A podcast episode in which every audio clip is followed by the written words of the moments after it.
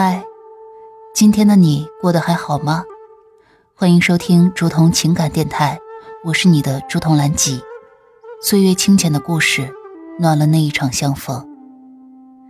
你可以微信搜索拼音首字母喜马拉雅五二三，找到有共鸣的小伙伴，也可以专辑下留言，说出你的故事。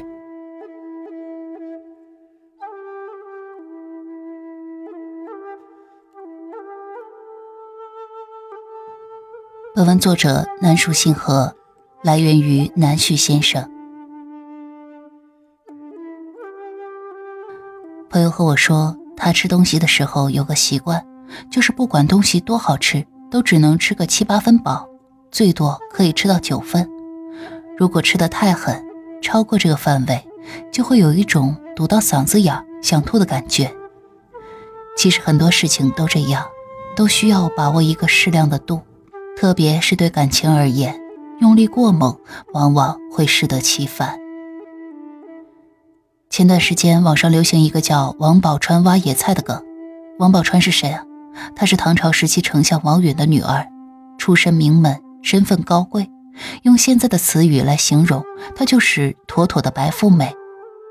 要颜值有颜值，要家境有家境，这么优秀的出身和条件，她为什么要挖野菜呢？因为他爱上了一个穷小子薛平贵。薛平贵的家境贫寒，自己也是身无所长，不仅没车没钱，连个像样的住处也没有。一大家子人挤在一个破窑洞里，一日三餐都无法保障。为了追求所谓的爱情，王宝钏不惜跟父亲三击掌断绝了父女关系，还跟两个姐姐也断了来往。如愿的嫁给薛平贵之后，她就过起了洗手做羹汤的家庭主妇式的生活。结婚没多久，薛平贵被征去入伍当兵。薛平贵离开后，为了养活自己和一大家子人，王宝钏开始去挖野菜。这一挖，就是十八年。十八年间，他挖空了几座山头的野菜，都没有见到薛平贵回来。等到薛平贵终于回来。王宝钏发现他不是一个人回来的，他身边还带着一个女人，而且他还跟这个女人结了婚，生了孩子。他们夫妻恩爱、举案齐眉的时候，他还守着那个破寒窑度日如年，还在为明天不知道去哪个山头挖野菜而发着愁。这段往事被扒出来后，网友们纷纷吐槽，对王宝钏哀其不幸。怒气不争，觉得他太太太恋爱脑了。他为了爱一个人，舍弃父母家人，舍弃骄傲尊严，把自己从神坛拽下地狱，饱受生活的风吹雨打。可怜又可恨的是，他到最后居然还为自己可以这么用力、毫无保留地为爱情付出而感到自豪光荣。清醒地看着自己沉沦。这种恋爱脑最可怕，也最可悲。还记得《乔家儿女》里的乔四美吗？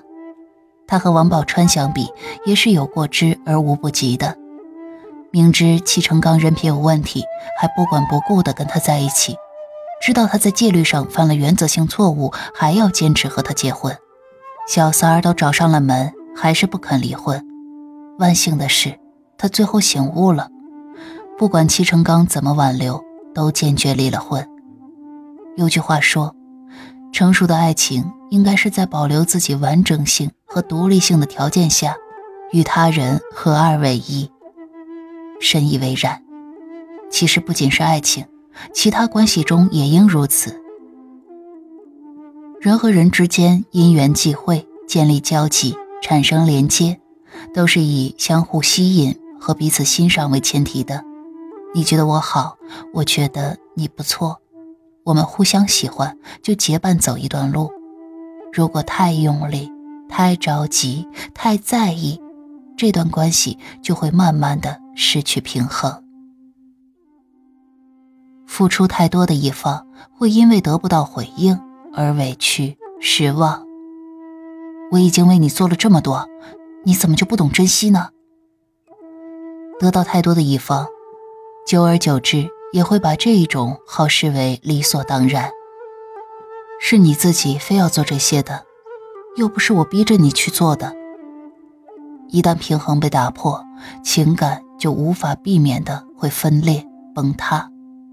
比这个更可怕的是，太用力的那个人，会因此迷失自己。就像宫崎骏先生说过的，不要太依赖一个人，他会成为一种习惯。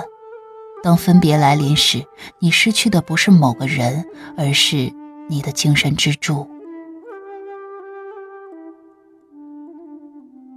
微博上有一个话题，讨论的是感情里的安全感究竟是什么？有人说是来自一场物质基础的保障，有人说是来自另一半的坚定选择还有偏爱，但我觉得。最稳固、最可靠的安全感，应该是源于自身的强大和丰盈。当你足够成熟、足够优秀、足够独立和自信的时候，即使只有自己一个人，也能很好的过好每一天，走完这一生。你的安全感应该来源于银行卡里富足的余额，手机上充足的电量，出门时明确的目的地。工作时认真的投入，以及一颗无论什么时候都懂得珍惜自己的心，而不是把所有的希望和精力都寄托在别人的身上。就算再爱一个人，也要做好随时可以全身而退的准备。本文作者南叔星河，文章来源南旭先生。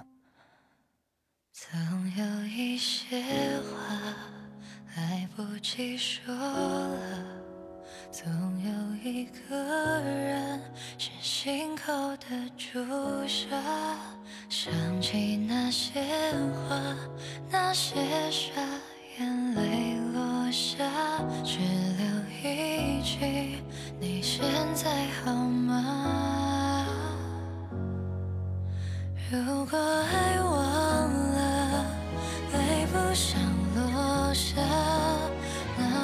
幸福。